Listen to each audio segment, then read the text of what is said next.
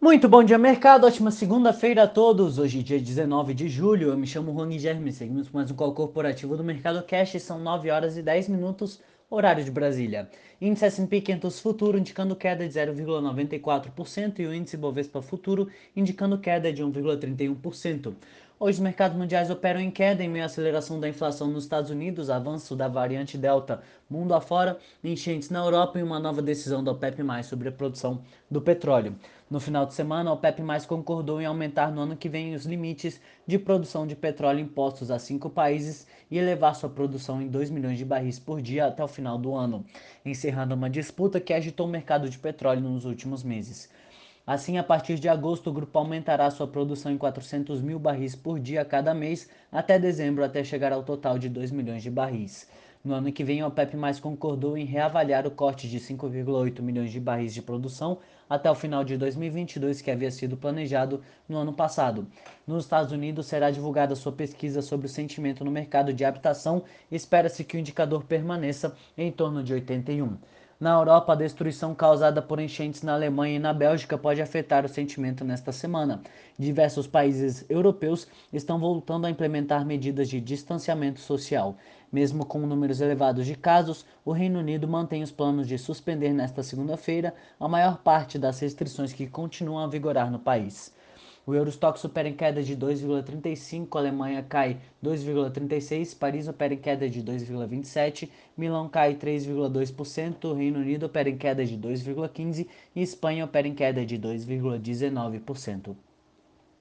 No mercado asiático, a bolsa de Xangai fechou em queda de 0,01, Hong Kong em queda de 1,84 e Tóquio fechou em queda de 1,25%. Aqui no Brasil foi divulgado pelo Banco Central o Boletim Focus. O IPCA de 2021 registrou alta novamente, passando de 6,11 para 6,31. O PIB deste ano teve uma nova elevação de alta de 5,26 para 5,27. A projeção da mediana da Selic foi elevada de 6,63 para 6,75% ao final do ano e a expectativa para o dólar também permaneceu em R$ 5,05. Entre as commodities, os contratos futuros do minério de ferro negociados na Bolsa de Dalian fecharam em queda de 1,49% e o petróleo Brent opera em queda de 2,8%. No cenário corporativo, temos notícias das lojas americanas e americanas SA, a MER3. A partir desta sessão, a B2W passa a ser negociada com o código AMER3 na B3, passando a representar não somente os ativos digitais das lojas americanas, mas também os físicos, enquanto LAME3 e LAME4 passam a representar a holding da companhia. Vale. A Vale apresenta sua prévia operacional do segundo trimestre após o encerramento do pregão de hoje. Oi, a Oi apresenta seu plano estratégico para o triênio de 2022 a 2024. A companhia divulgou comunicado com as principais diretrizes antes do pregão, projetando receita entre 14,8 bilhões e 15,5 15, bilhões em 2024. Já a projeção para o EBITDA é entre 1,9 bilhão de reais e 2,3 bilhões em 2024. Tegma e JSL. A Tegma informou na sexta-feira que seu conselho de administração ah, decidiu por unanimidade rejeitar a proposta não solicitada de combinação de negócios pela JSL. Em 1 de julho, a JSL havia informado que enviou uma proposta de combinação de negócios para rival Tegma numa transação em dinheiro e ações.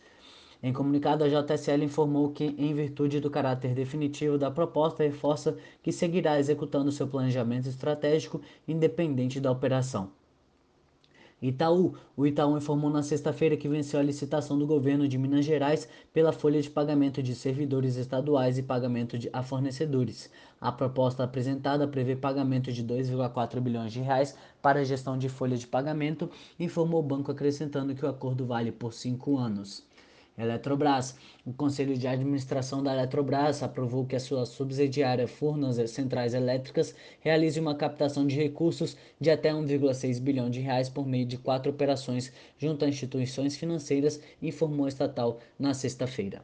SLC e Terra Santa. A, já, SLC Agrícola e a Terra Santa anunciaram na sexta um novo passo no processo de fusão que criará uma gigante de grãos no Brasil e informaram que as condições precedentes para a consumação da operação foram cumpridas. Com a incorporação de ações, as companhias disseram que foi confirmado o aumento de capital da SLC com a emissão de 2 milhões de ações pelo preço de subscrição total de 138 milhões, correspondendo a R$ 54,84 por ação.